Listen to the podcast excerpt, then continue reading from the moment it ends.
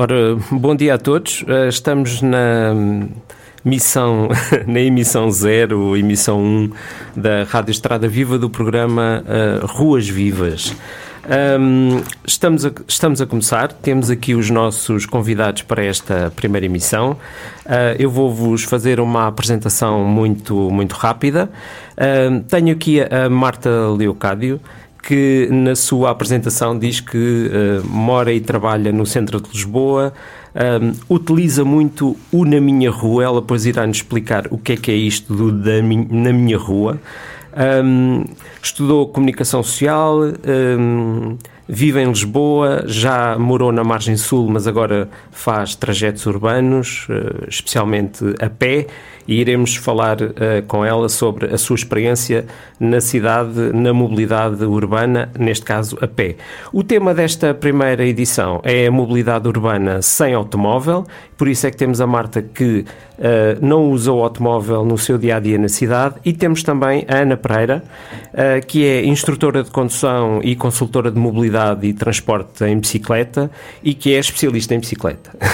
Anda de bicicleta todos os dias, é uma fã incondicional da bicicleta, promove o uso da bicicleta, pertence a algumas uh, associações que promovem o uso da bicicleta e dá aulas de bicicleta. Ela depois pode nos explicar um pouco melhor o que é isto das aulas de bicicleta, que está, ficaremos curiosos.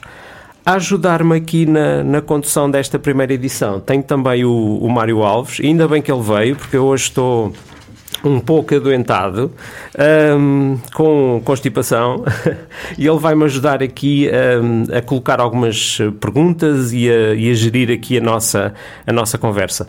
O Mário Alves é, uh, em relação à Estrada Viva, é o presidente da associação, recentemente eleito, um, é especialista em mobilidade, em mobilidade urbana, tem experiência como condutor, como ciclista, como peão, uh, dedica-se muito nos últimos anos à questão da mobilidade urbana pedonal e, portanto, é, temos aqui um conjunto de pessoas que, que, que, com certeza irão dinamizar um debate sobre um, a questão da mobilidade urbana sem automóvel. E eu posso lançar aqui a primeira questão que é mobilidade urbana sem automóvel. Será possível?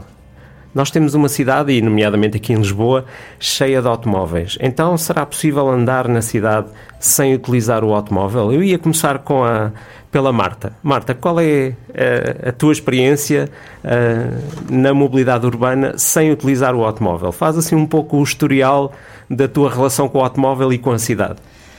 Eh, portanto, eu tenho automóvel, mas geralmente não sei onde é que ele está estacionado porque não uso, praticamente. Uh, quando tenho que usar, tenho que me lembrar eh, onde foi o último, sítio que eu estacionei. Um, eu penso é que a mobilidade em Lisboa nem sequer me passa pela cabeça não andar a pé e ter que andar de carro. Ou seja, é perfeitamente possível e, aliás, muito mais possível a pé do que, do que de carro. Um, eu trabalho a 3 km de casa, pronto, tenho essa possibilidade. Já, já morei muito longe, portanto, à margem sul, e dou muito valor a poder caminhar eh, em Lisboa, eh, tanto para trabalhar, como para fazer compras, como para lazer, também utilizando de vez em quando os transportes públicos, mas realmente a pé é que eu acho que se vive a cidade de Lisboa. Ok, muito bem. E já agora também numa pequenina introdução e para, para quem nos está a ouvir conhecer, Ana Pereira, que anda de bicicleta todos os dias, um, como é que é a relação, um, não com a bicicleta, mas com o não uso do automóvel? Eu atualmente não tenho carro, por isso não tenho que me preocupar onde é que estacionei. Quando preciso de usar um carro, tenho, sou, sou sócia, sou membro do, de um sistema de car sharing e então, se precisar, uh, uso, mas normalmente é, é mesmo muito raro precisar de, de usar o carro. E as deslocações uh, interurbanas ou, ou para mais longe, para outra cidade? Normalmente uso o comboio e, e conjugo com a bicicleta, ou não, dependendo de, de, do sítio para onde vou. Muito bem. Mário, já agora vamos entrar na conversa. Sim. Qual é a tua relação com a cidade? Também moras numa zona central Sim, e não usas normalmente o automóvel? Sim, moro numa zona central. tenho automóvel, mas por vezes até me esqueço onde é que ele está, porque de facto às vezes passam algumas semanas sem usar. Um, mas uh, sim, sou bastante multimodal, de facto. Depois apanho, ando de bicicleta, autocarro, tu deste-me um pouco o hábito uh, de andar de autocarro, que era um, hábito que eu não tinha, e comecei a perceber que uhum. a carreta de autocarro é melhor do que eu pensava. Um, e utilizo muito o metro. Uh, a questão, por vezes, para subir, por vezes, e quando estou com mais pressa, uh, uso mais o transporte público e a bicicleta se tem que subir à cidade mais, mais alta. mas fico sempre com pena quando deixo, porque gostava de ter a bicicleta. mas, mas sim, uso com, com, muita variedade. Geralmente, quando são zonas tipo, na Baixa, para abaixo, ao longo do rio, para Alcântara, etc., na zona baixa da cidade, ando sempre de bicicleta. Então, qual será a vivência ideal eh, de mobilidade urbana na, na, cidade? Será o andar a pé? Ou seja, a cidade ideal, ideal era aquela que uh, nos permitiria fazer as nossas deslocações uh, do dia a dia a pé? Quem quiser. Sim, por exemplo, na zona de Alvalade, que é onde eu resido, aquela zona de, de, Lisboa foi concebida com núcleos, com células. Portanto, cada zona de, de Alvalade, eu moro mais para a zona do Arieiro, tem uh, comércio, tem zona habitacional, tem, tem escolas, um, ehm, tem transportes públicos e, e, portanto, uma pessoa consegue fazer uh, o dia a dia uh, praticamente só a pé. Para situações mais longas, dentro de Lisboa, eu acho que a bicicleta é uma ótima, é uma ótima opção, que também, também, também uso. Um, ehm, para fora da cidade é que, pronto, aí sim, os transportes públicos. Eu essencialmente uso o comboio. Mas uh, tu já andaste de bicicleta e deixaste de andar. Como é que, já. Porquê? O que é que aconteceu? correu mal? Uh, não, não, não correu mal. Eu andei uh, todos os dias, pelo menos durante um ano, ali entre 2013 e 2014, salvo erro, ia todos os dias de bicicleta para o trabalho, apesar de serem também nem 4 km em cada viagem. Era Alvalade Saldanha. Entretanto... Um, comecei a ficar e fiz o curso com a, com a, Ana, com a Ana Pereira de, de condução de bicicleta na cidade. Eu sabia andar, mas não sabia conduzir na cidade como, como condutora. E, entretanto, comecei a ficar um bocado farta de ter que conduzir. Um, e encontrei um bocado a liberdade de andar nos passeios. Uh, sendo que também tem riscos e também temos que conduzir nos passeios, o que é engraçado. Quais são os principais. A pé, a pé. sim. Eu às vezes podia pensar conduzir no passeio de bicicleta. Eu... Não, não, não, não, não, peço desculpa, sim. Eu, como peão, também não tenho uma vida uh, facilitada, também tenho que estar atenta ao trânsito, porque eu faço parte do trânsito, só que neste caso pedonal.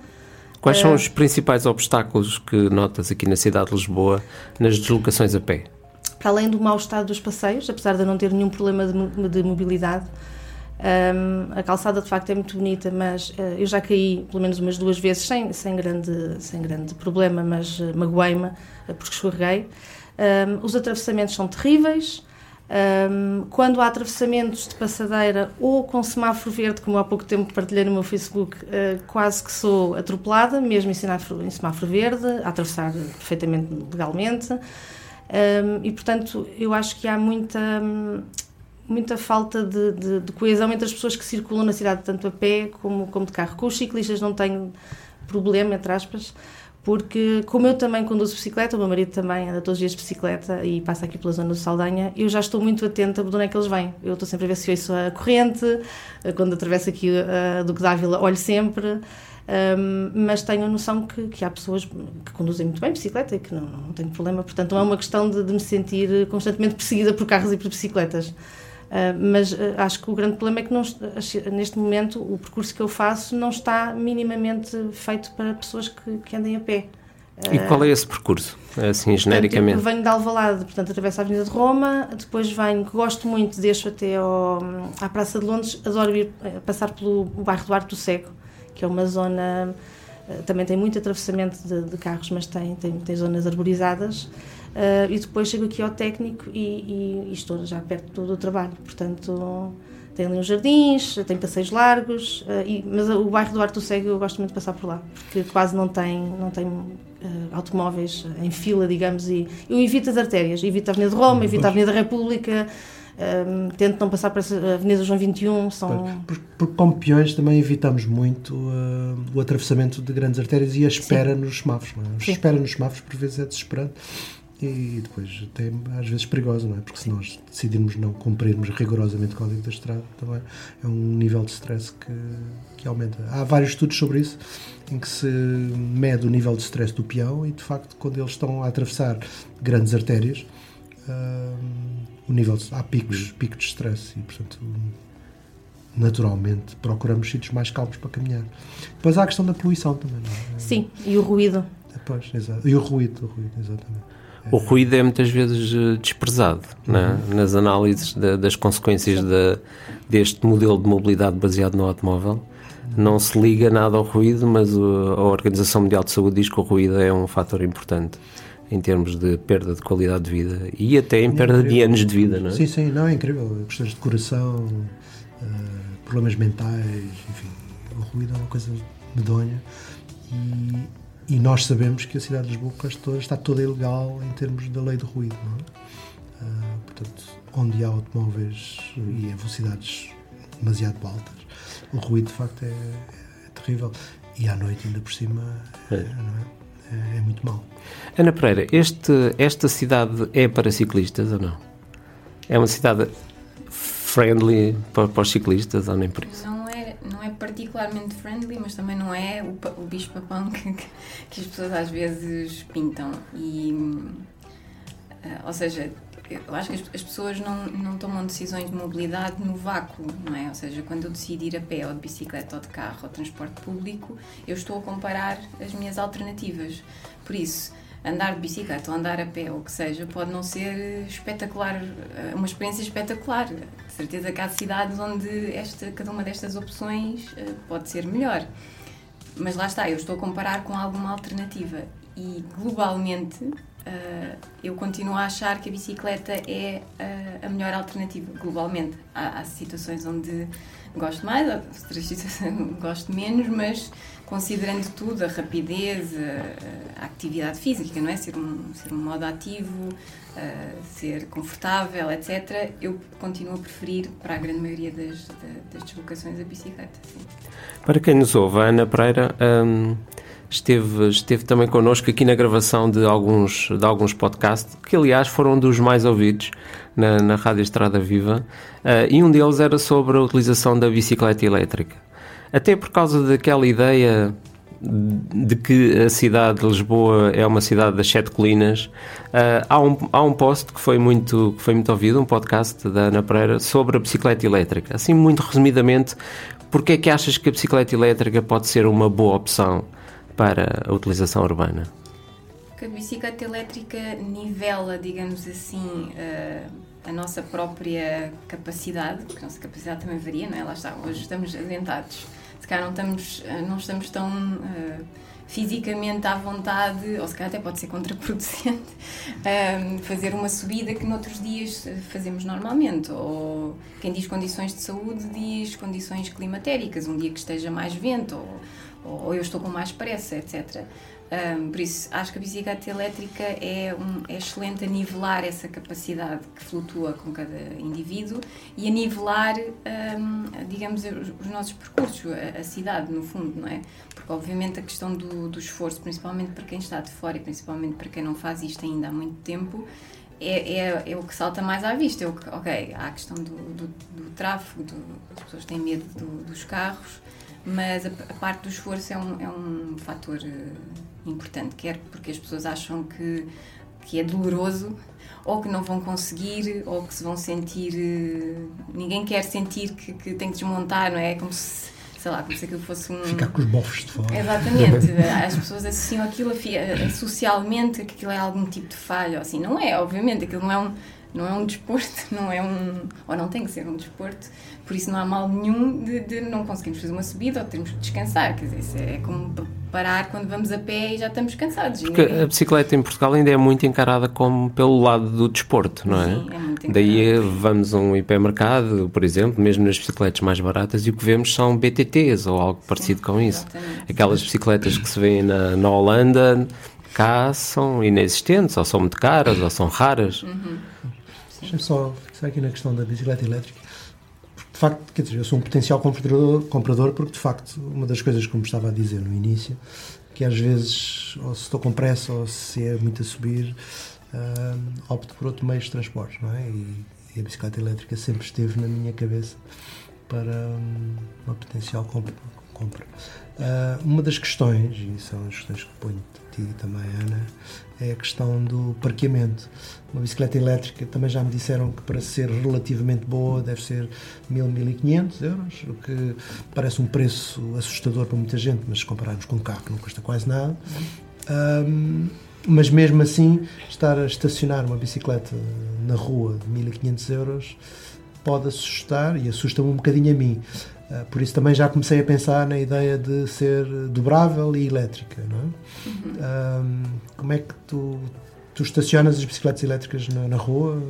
Sim, felizmente em termos do casa-trabalho não, claro, não tenho esse claro. problema. Mas quando vais Fui a, a casa a sítio. pensar nisso. e, e o meu trabalho também, infelizmente, infelizmente porque nós queríamos ter parqueamento à, à porta, mas entretanto desistimos e levamos as bicicletas para dentro da, da, da loja. Uhum. Um, mas sim, sempre que tinha que ir a algum lado, deixava a bicicleta onde, onde, onde tivesse que deixar. Ou seja, Uhum. obviamente. Uh, Bons fico cadeados. sempre a pensar, bom, espero que não seja hoje, mas uso bons cadeados, mas agora não vou deixar de, de- de levar a Claro. bicicleta ou assim por causa disso, quer dizer, é um risco. Cost of doing business, não é? Tipo, é, é um risco. Porque também se aprende a, a usar os cadeados, não é? Ou seja, é preciso saber como. Eu também já me roubaram uma bicicleta, como a muita gente, e realmente depois percebi que o cadeado que eu estava a usar era fácil de, de ser, de ser cortado, não é? Portanto, isso também, também tem técnica, não é? Sim, sim, sim. Isso também se aprende na, na tua escola de bicicletas, sim? Também, também, sim. O problema destas questões é que é um bocado a dificuldade comparativa, não é? Ah, porque se de facto houver bons cadeados, ah, nós estamos protegidos porque há sempre bicicletas mais fáceis, não é? Ah, no tipo de produtividade, não é? Ah, o problema é se nós temos bons cadeados, mas a nossa bicicleta é extremamente apetecível. não é? Ah, e aí, mais uma vez, a atenção pode-se voltar a focar na bicicleta, não é? E, portanto, é um bocadinho nessa, não é? Eu da- Portanto, o esforço. O problema, a ideia, no fundo, também é que também, se as ferramentas que, que eles usam são, não são muito sofisticadas, porque a maior parte daqueles cabos eh, finos não é? Eh, são cortados com um alicate. Não é?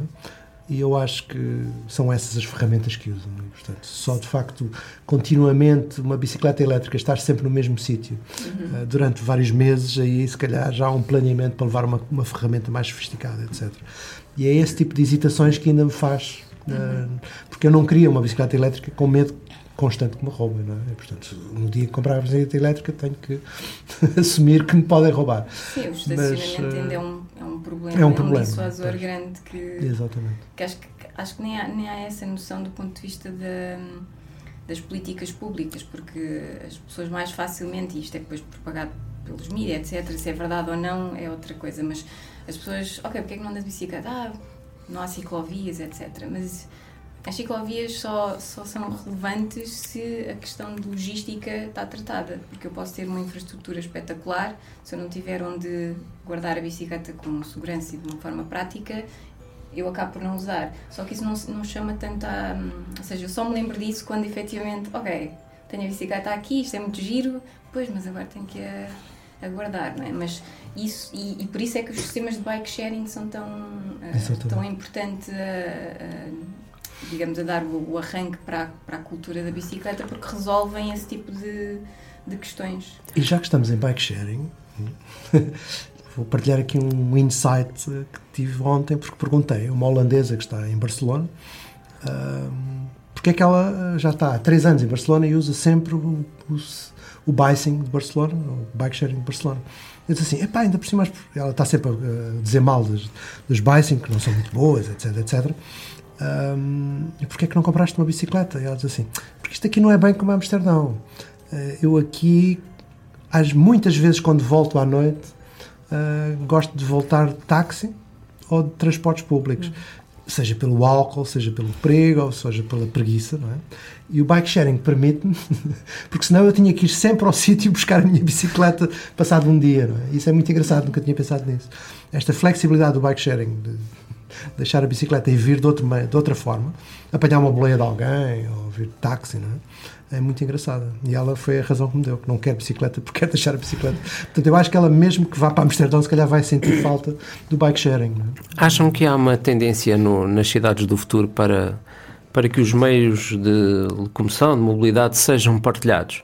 Sejam o bike sharing, sejam o, eh, os automóveis partilhados, que a Ana já referiu que utilizava, que é o City Drive, não é, em Lisboa, uh, que eu também já experimentei uma outra vez. Um, seja o Uber, seja o táxi, seja. Será o futuro? Será partilhar e não ter? Sim, eu penso que sim. Um, eu, no caso do, do, carro que temos em casa, uh, estou a pensar que quando já não o tivermos, porque já não vamos utilizar, uh, talvez usar uh, meios de, de, partilha, porque de facto o, o, ter que o estacionar, o ter que pagar o estacionamento, o ter que pagar os impostos, a dor de cabeça de ter que, que, que o abastecer.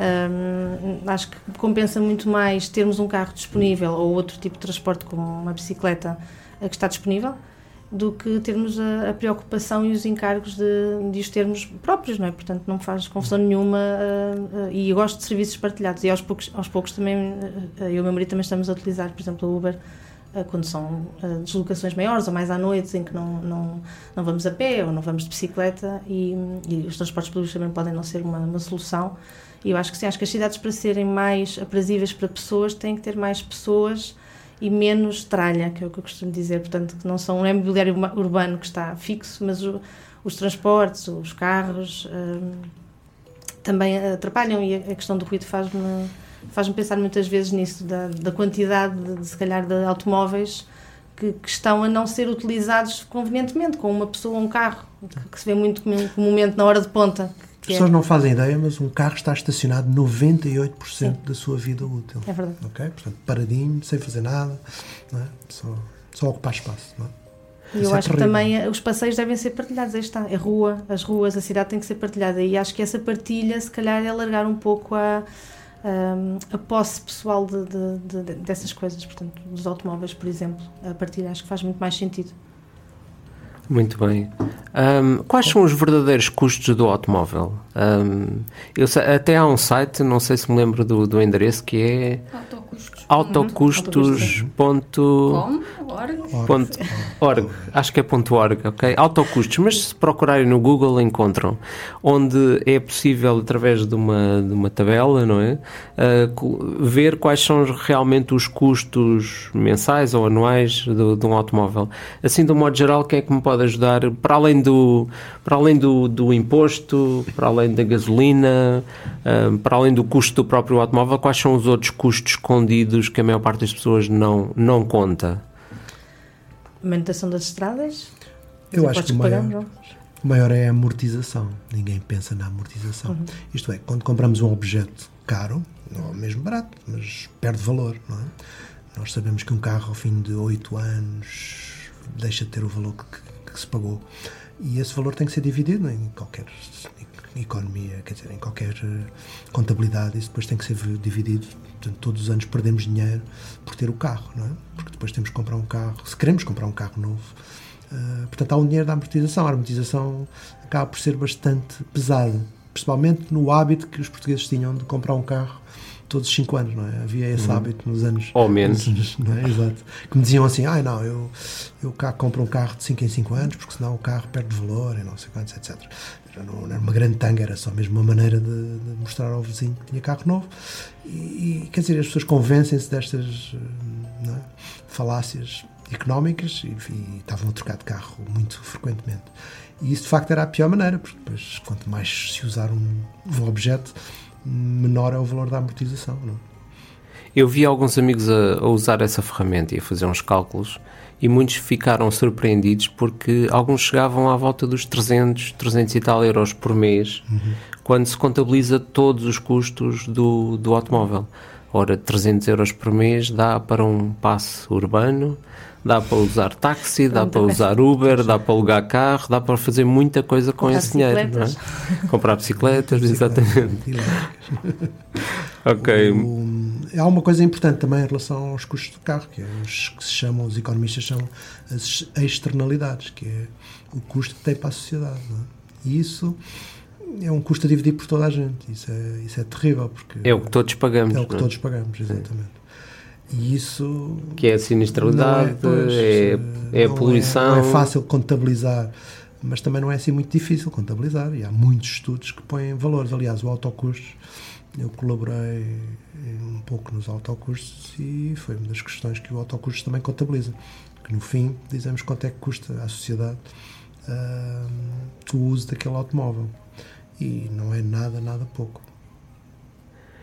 Hum, falando do transporte público, hum, já aqui foi referido e eu próprio também tenho essa experiência que quem não utiliza transporte público tem uma noção uh, muitas vezes negativa do uso do transporte público e às vezes tem uma surpresa quando começa a utilizar um, vê que afinal há mais opções, afinal não é tão mau, não é tão mau assim, não é? Inclusivamente até há atualmente ferramentas para, o, para os smartphones que nos indicam as carreiras, as, as diferentes opções. Uhum. Uma delas eu estou-me a lembrar que eu uso, que é o Movit. Eu também uso. Ah, sim. sim. Um, e que eu recomendava a quem nos ouve, que se quiser experimentar. Uhum. É, também usei nas, nas várias cidades que estive é. e é engraçado, porque começamos a saber mais do que, do que as pessoas da própria cidade descobrimos uh, formas de ligação, interfaces de, de transportes que não, uh, que não sabíamos que, que existia.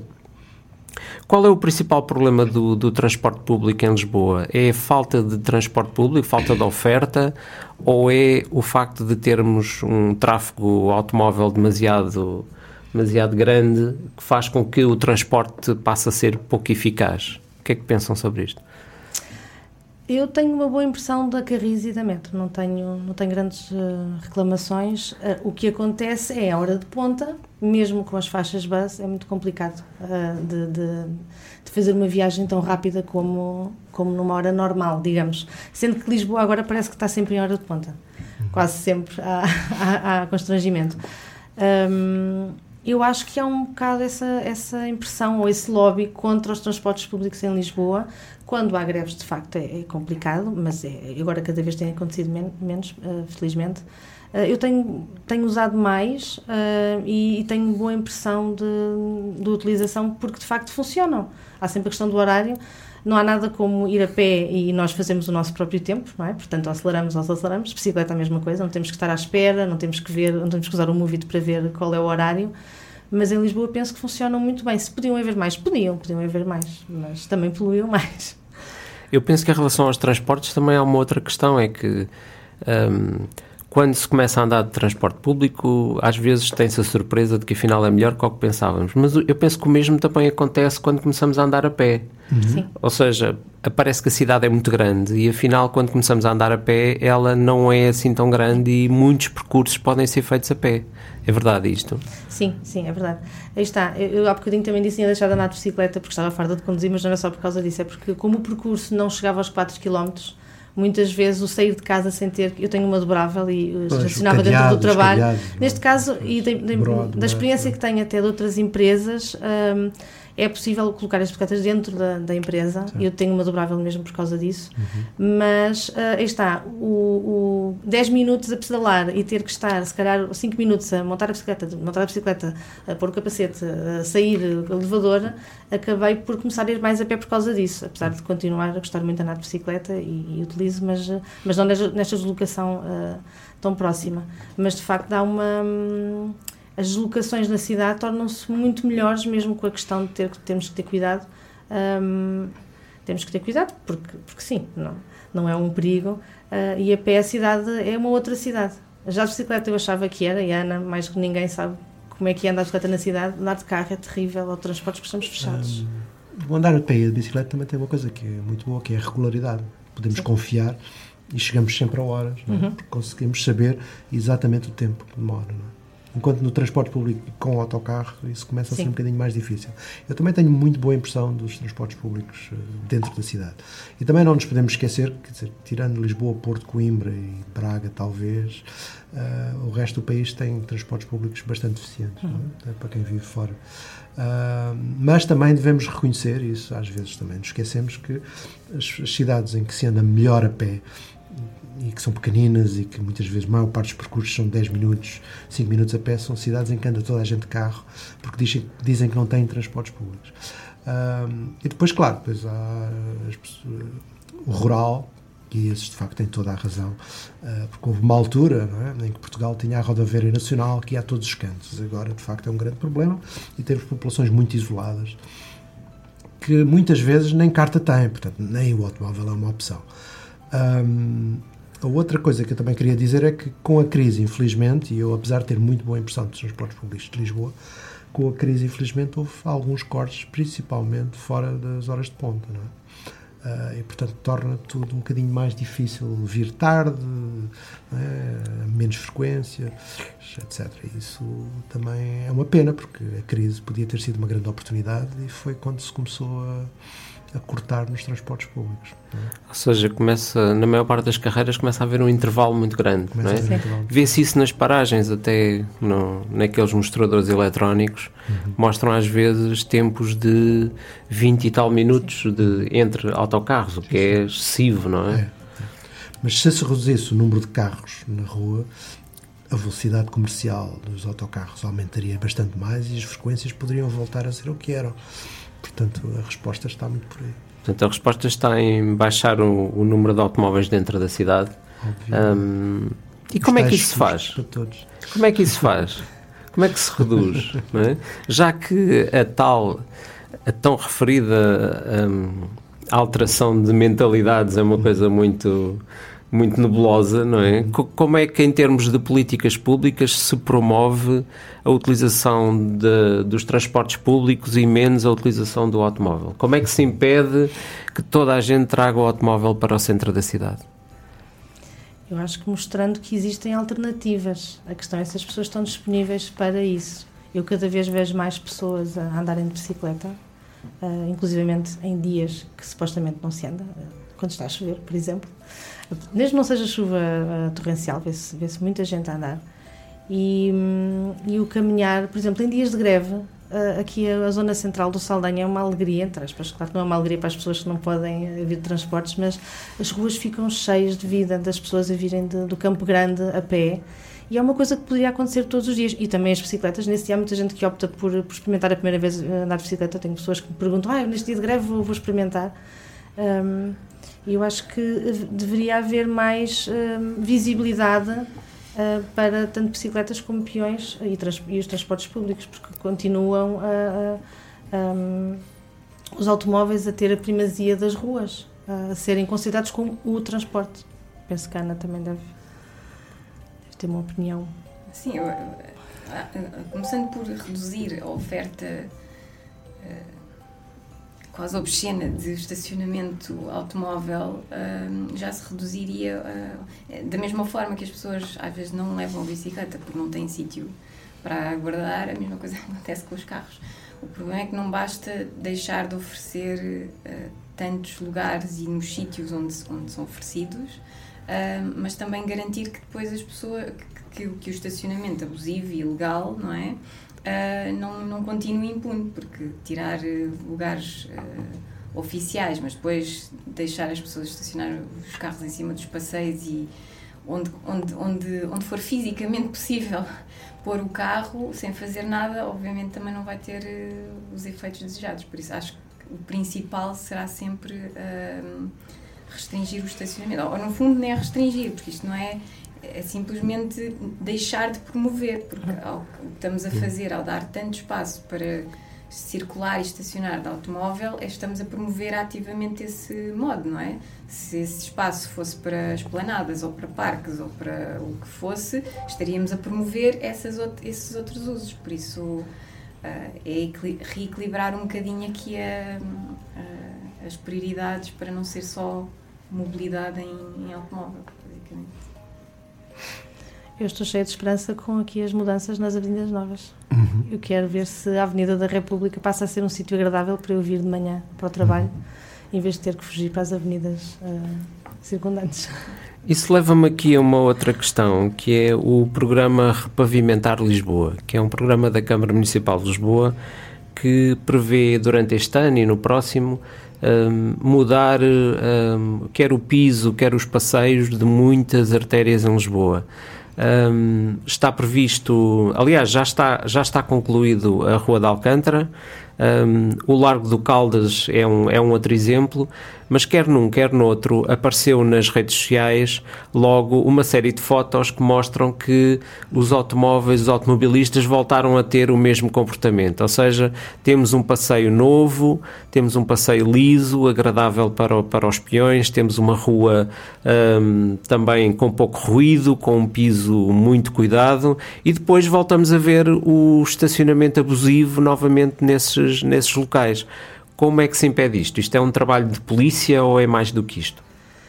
Acho que é primeiro um trabalho de polícia. Sim, Se claro. a polícia não consegue cumprir uma função tão simples, o criminoso está ali parado, pronto a ser autuado. Quer dizer, é- era o mínimo, não é? Por isso, eh, se, se a própria polícia não faz a sua, a sua função, o que, é, que mensagem é que isso passa para, para o cidadão eh, comum, não é? Eu posso fazer toda a peer pressure, não é? Aquela pressão social que eu quiser. A pessoa olha para mim, então, mas a polícia passou, acabou de passar aqui e não, não fez nada, não é? É, é terrível ver eh, os passeios a terem que ser protegidos pelos pilaretes ou pelas patas de elefante, são aqueles maiores. Eh, mesmo assim, mal cai um porque houve uma colisão, alguma coisa, os carros começam a ir lá para cima. Ahm, não se vê polícia em Lisboa. Eu conheço mais aqui as Avenidas Novas. Na Baixa existe, mas é por causa do turismo. Aqui em cima não se vê. Por um lado é bom, quer dizer que há menos insegurança, há menos polícias, mas de facto, a nível de trânsito é terrível.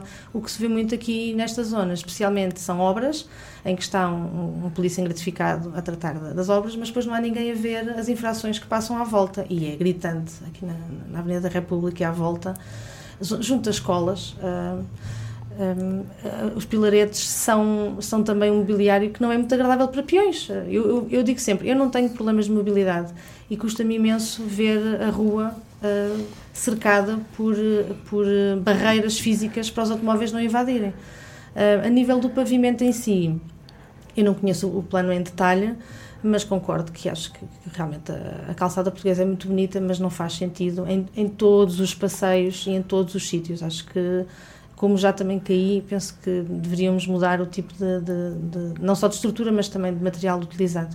Fica menos bonito, se calhar é porque estamos muito habituados à calçada, mas compensava. Não tem que ficar menos bonito. sei. Quer dizer, Paris é uma cidade Sim. lindíssima e outro dia conversar sobre a calçada com um amigo meu, estava-lhe a falar numa das avenidas mais caras de Paris, passou em asfalto. Não é? Portanto, ele nunca tinha reparado, depois tivemos que ir verificar e de facto o passeio era em asfalto. Eu não estou a dizer que os passeios deviam ser em asfalto, Sim, sim. estou a dizer é que de facto hum, aquilo que parece às tantas o bonito e o feio, mas quer dizer, a avenida é lindíssima em Paris e, e é muito, muito cobiçada em termos de, de- com rendas altíssimas, etc. E tem passeios em asfalto e os e os asfaltos são muito confortáveis, de facto. Hum, apesar de esteticamente poderem ser mais feios. Uh, e outra coisa que é em relação ao que a Marta disse, as quedas. As quedas que para nós são muito más e podem ter consequências graves. Para um idoso poderá significar a morte, não é? Uh, alguém com uma certa idade que parte uma perna pode morrer passado seis meses ou um ano. Isso é inadmissível. Uh, e depois, claro, temos as questões das cadeiras de rodas uh, e mesmo a outra, uma das, um dos meios de transporte que mais revolucionou a caminhada a pé são as malinhas com rodas, não é? Que, que há, há 20, 30 anos mal usávamos, mas agora com o Airbnb e com o turismo na cidade de Lisboa, o basqueiro e o desconforto que fazem aquelas malas pelas, pelas calçadas abaixo e acima, hum, de facto não fazem muito sentido. E, e depois quando chove é escorregadio, etc. Portanto, a calçada portuguesa não é assim tão tradicional como parece. E, e de facto convém começarmos a repensar. Já agora, por causa da calçada, peço desculpa que o, o Luís, no início, falou-me do da minha rua e eu acabei por não falar nele. Sim. Na minha rua é um portal da, da Câmara Municipal de Lisboa que eu uso intensivamente desde 2007, que é desde a altura em que estou a viver em Lisboa. O meu marido e um amigo meu, um amigo nosso, diz que ahm, as siglas CML não são Câmara Municipal de Lisboa, são Câmara de Marta Leocádio, porque eu faço tantas aberturas, o meu marido também usa muito, ah, de reclamações ou de pedidos de ajuda na minha rua, essencialmente por causa dos passeios. Um, eu tento no trajeto que faço ser ativa, portanto, ver coisas que estão mal, pedir ajuda e geralmente resulta.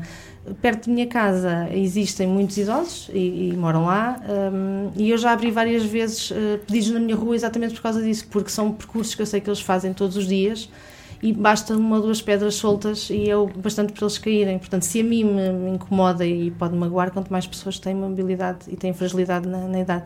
E o portal funciona. Eu sou, não tenho nada a ver com a câmara, mas passo a vida a dizer aos meus amigos usem. Só falta a app mobile que está para ser lançada, que eu espero que chegue, porque é muito chato ter que apontar e depois chegar a casa e ter que, que ir à internet. E o, o site não é muito, muito user-friendly, mas eu, eu uso muito e tem resultado. Eu queria voltar à questão do, dos pilaretes e queria que o Mário Alves comentasse um pouco sobre isso, mas queria também aqui eh, eu fazer um comentário sobre a a calçada, porque eu já entrevistei várias pessoas com várias opiniões sobre a questão da calçada portuguesa. E acho que há uma falsa questão, há uma falsa polémica sobre isso. Porque, por um lado, quem defende que a calçada deve ser alterada, estamos a falar da má calçada, estamos a falar da calçada em zonas íngremes e em zonas em que a calçada é muito irregular, e muitas vezes é muito irregular por causa do estacionamento abusivo, nada pior para estragar a calçada do que automóveis estacionados em cima do passeio. Um, e por outro lado, não estamos a, a, promover o fim da calçada artística, da calçada portuguesa de boa qualidade em zonas planas. Essa, obviamente, é de, é de manter, mas a calçada em zonas íngremes, eh, nós vemos com frequência idosos a irem pela estrada, porque se forem pela calçada escorregam e caem. E isso pode ser fatal, como o Mário já disse. Eu gostaria que o, que o Mário comentasse o seguinte: porque é que os pilaretes não são uma boa solução para evitar o o, o estacionamento abusivo? Não, os pilaretes são uma excelente solução para evitar o, estacionamento abusivo. Um, mas tu não mas claro que, isso claro, como solução universal? Não, não, obviamente. Aliás, eh, no Passeio Livre, não é? Que é um blog um, que distribuímos autocolantes contra o estacionamento no passeio. Já pensamos fazer um, um, um autocolante que, que dizia, para pôr-nos nos pilaretes, que era assim, isto é um monumento à incivilidade de um povo. Uh, era um autocolante que seria um grande sucesso. Uh, mas os, os, pilaretes, infelizmente, uh, são os polícias baratos que não, e que fazem o seu trabalho. É? infelizmente, os polícias em Portugal, como a Ana já disse, não estão a fazer o seu trabalho de fiscalizar os passeios. Os pilaretes fiscalizam os passeios de uma forma excelente. Uh, as cidades europeias, mesmo como a um, Amsterdão, uh, tiveram pilaretes e que estão a tirá-los agora. E as pessoas agora em Amsterdão não estacionam em cima do passeio porque já é uma questão uh, que foi interiorizada socialmente. Eu acho que é uma questão social e cultural. É? é? um pouco como em Portugal seja, podem ter anos, uma função pedagógica, é? É uma função pedagógica, as pessoas desabituam-se disso e depois até se sentem mal quando estacionam em cima do passeio. Se durante 20 anos tiveram pilaretes e não estacionaram em cima do passeio, eh, depois podemos tirar os, tirar os pilaretes um bocadinho a medo, como a Amsterdão está a fazer, mas depois as pessoas deixam de o fazer. Uh, era um bocado como em Lisboa há 20, 30 anos, era fácil encontrar pessoas a escarrar no chão. Uh, e agora, se pedir a alguém para o fazer, ou como se pedir a alguém holandês para estacionar em cima do passeio, ele não o fará e acha que era a pior coisa que lhe pode pedir. É? Uh, da mesma coisa, quer dizer, qualquer pessoa de classe média, se lhe pedir para, para ela cuspir no chão, ela com certeza que não o faz, mesmo quase que seja forçada a fazer.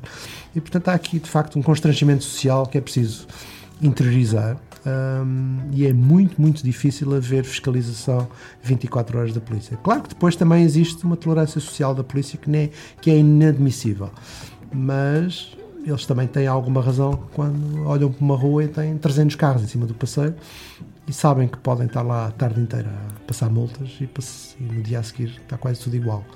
Ou seja, se não há censura social, é difícil é, que a polícia também é, seja... É um problema político também, não é? Sim.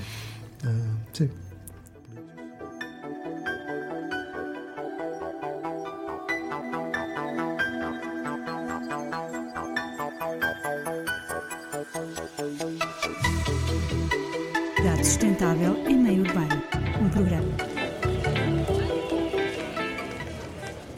Ruas Vivas, Mobilidade Sustentável em Meio Urbano, um programa semanal produzido pela Rádio Estrada Viva.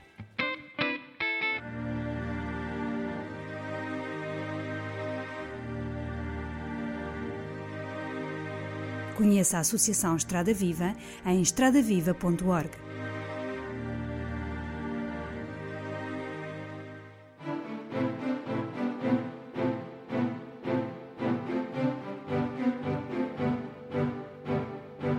Estrada Viva tem como objetivo combater o trauma rodoviário, promover a mobilidade sustentável e a acessibilidade para todos.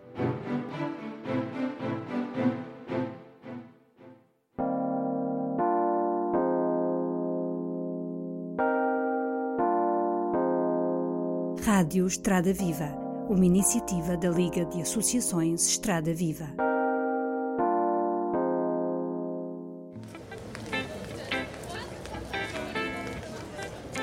Ruas Vivas, mobilidade sustentável em meio urbano. Um programa semanal produzido pela Rádio Estrada Viva. Bom, e voltamos aqui à conversa com os nossos convidados e eu lançava aqui uma outra questão um, mais abrangente e talvez mais complicada da gestão da mobilidade na cidade que tem a ver com um, as opções políticas e urbanísticas que foram tomadas ao longo das últimas décadas e que levaram a que uh, a maior parte dos cidadãos que trabalham em Lisboa vivem fora da cidade. Vivem nos Cacém, na Cruz de Pau, na Santo António dos Cavaleiros, alguns mais longe, Massamá, um, Mãe Martins, enfim, todas essas áreas que nós conhecemos como satélites, como, como zonas habitacionais com pouca, com pouca vivência, vivência urbana, em que a maior parte das pessoas faz um movimento pendular penoso, digo eu, para a maior parte delas, com muitas horas perdidas no trânsito, nas VCIs, nas ICs 19, no acesso à ponte 25 de Abril, por aí afora, ok? Um, a questão é como é que nós podemos inverter isto, ou seja, todos percebemos que seria mais favorável morar dentro da cidade, na zona mais central da cidade, para diminuir as nossas uh, necessidades de mobilidade um, e, e evitar esta mobilidade pendular. A questão é, nós temos uma sociedade muito uh, prisioneira do automóvel e uma malha urbana muito, uh, muito disseminada, uh, muito abrangente. Nós vemos que, em algumas cidades europeias, um, os limites da cidade são perfeitamente demarcados. Há uma estrada, há um muro, há um jardim, e a partir dali não há mais casas. E aqui nós, à volta de Lisboa e à volta do Porto, temos uma infinidade de lugares e de zonas habitacionais, muitas delas que eram clandestinas e depois passaram a ser urbanizadas. E agora um, eu penso que a maior parte destas pessoas estão prisioneiros do automóvel, uma vez que numa área tão abrangente será difícil criar uma boa rede de transportes. Queria que podemos começar. Quem é quer comentar esta situação? Como, como é que resolvemos isto?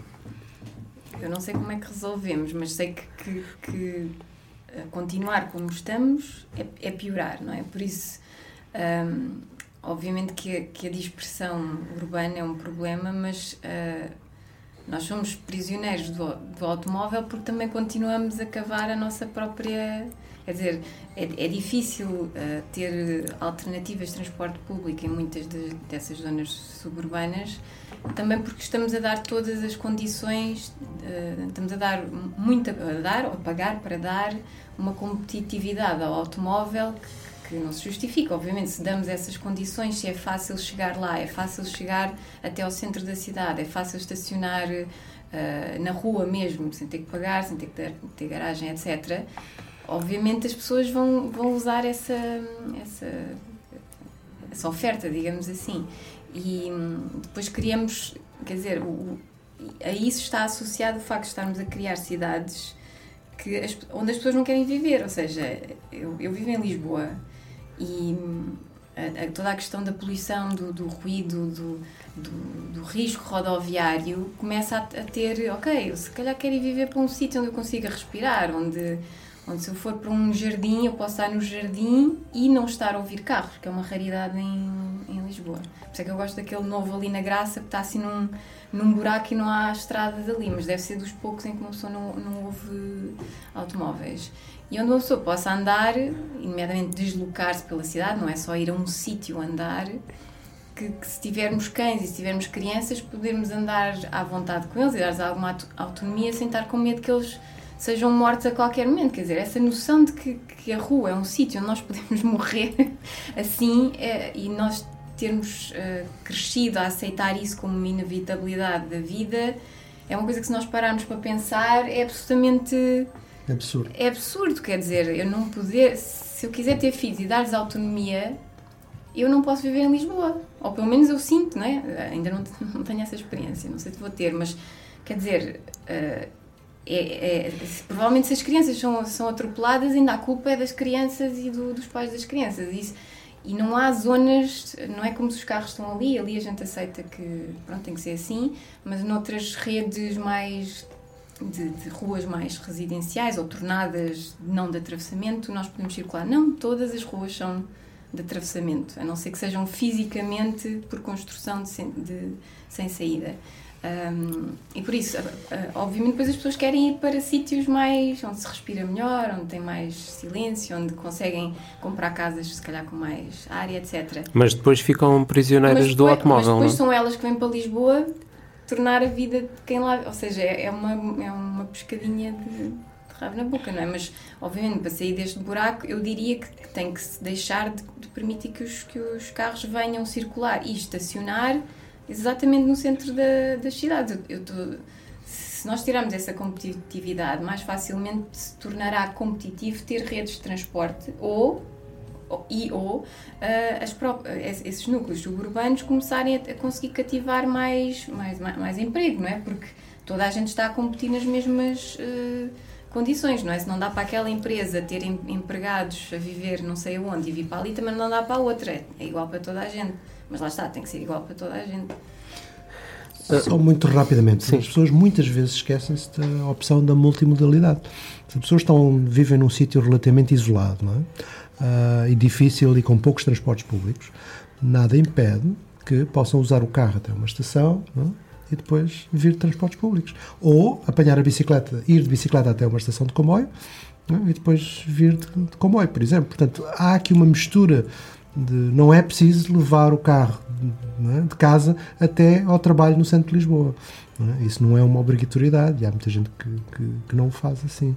E, portanto, e, e não há aqui uma questão urbanística também no centro Claramente. das cidades com a falta de oferta de arrendamento e, e, a quantidade de prédios devolutos que existem? Sim, eh, e agora hoje em dia é a questão do Airbnb e do turismo, não é? que pode estar a expulsar as pessoas que estão no centro da cidade. Isso é um problema que temos que começar a controlar e a, e a, e a regular. Uh, se os centros das cidades ficarem muito caras e as pessoas, as pessoas começarem a, a espalhar-se como uma galáxia, quer dizer, como se fizeram, se fizeram muitas vezes isso, que era trocavam os metros quadrados por, por gasolina, não é? As pessoas, como a gasolina era relativamente barata, iam comprando cada vez mais metros quadrados fora da cidade. Uh, ou seja, casas maiores, casas mais maiores, baratas. mais baratas, hum. etc. Não é? Ou por necessidade ou por, porque gostam de ter casas maiores, porque é, no, é normal que se goste de ter casas maiores. Não é? Só que depois a conta da gasolina e o tempo e o desespero, a depressão, mesmo a rede social de amigos, o número de pessoas que se conhecemos, etc., tudo começa a diminuir. Até o número de divórcios aumenta se nós vivemos longe do emprego. Assim? Uhum. Uh, Marta, uh, a Marta viveu do outro lado né?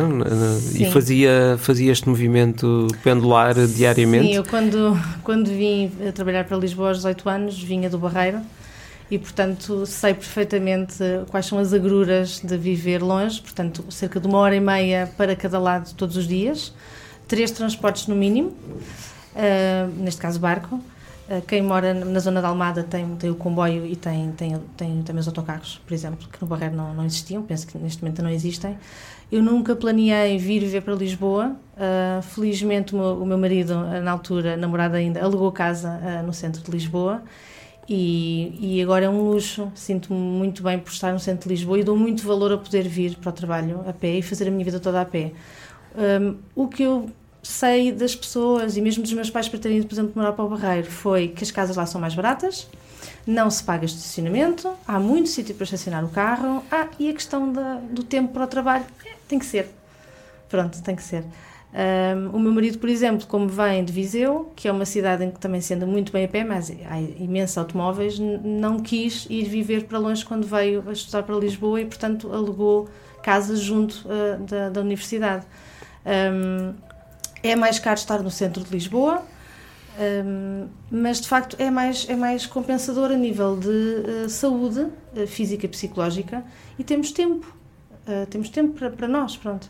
Estando fora, um, o transporte uh, e o, o, tempo que despendemos tira-nos qualidade de vida. Portanto, quando as pessoas me falam, ah, mas eu tenho uma vivenda na margem sul, ou ah, eu moro longe, estou, estou perto do campo, por exemplo, mas depois demoram muito tempo nas viagens. E isso conta tanto ou mais do que o dinheiro que se gasta uh, num lugar de uma casa todos os dias. Eu prefiro gastar mais e estar uh, perto de tudo aquilo que, que me interessa. Ok, muito bem. Estamos a dois, três minutos do fim aqui do nosso, do nosso primeiro programa.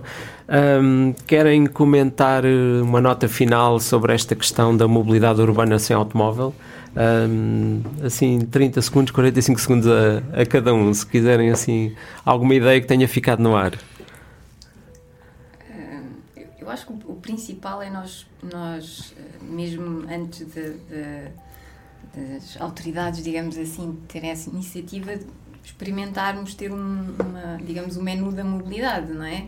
Mesmo que não sejamos obrigados a ir a pé ou de carro e transporte público, uh, experimentar diferentes opções que é, que é para também uh, decidirmos de forma mais informada e, e podermos mais facilmente adaptar a, a, a, ferramenta à deslocação, não é? Não, não, na, não cair naquela naquela armadilha, entre aspas, de automática, onde sempre pé, sempre a pé, de bicicleta, de bicicleta, de carro, de carro. Não, experimentar. Usar, mudar, usar, experimentar Exatamente, outras coisas e, e, a mudança começa por nós, não é? Portanto, não estar à espera que tudo esteja em situação ideal e começarmos nós a experimentar outras alternativas.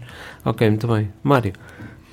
Um, há uma, uma senhora, Margaret Meadow, que disse que as pessoas precisavam de, às vezes, fechar os olhos e começar a imaginar como é que gostariam que fosse a rua e depois como é que gostaria que fosse o bairro, como é que gostaria que fosse a cidade.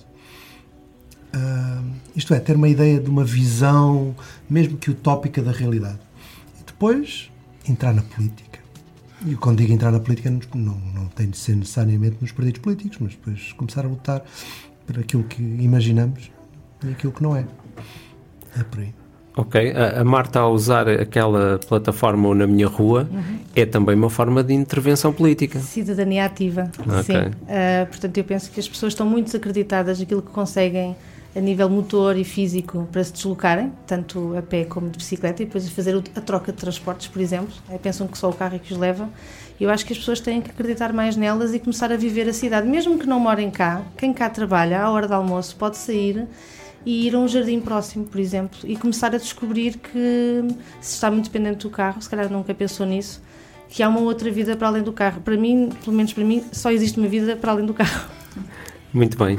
Bom, eu resta-me agradecer a vossa, a vossa presença, à Marta Leocádio, à Ana Pereira, ao Mário Alves, que também me ajudou aqui nesta, nesta conversa, e desejar-vos felicidades e obrigado pela vossa disponibilidade e até, uma próximo, até um próximo programa que será na próxima quarta-feira. Estes programas serão semanais com, com o mesmo, a mesma área da mobilidade urbana em meio a, a mobilidade em meio urbano, melhor dizendo, mas na próxima semana teremos outros convidados para falar de outros temas. Ok? Obrigado a todos. Obrigada. Obrigado.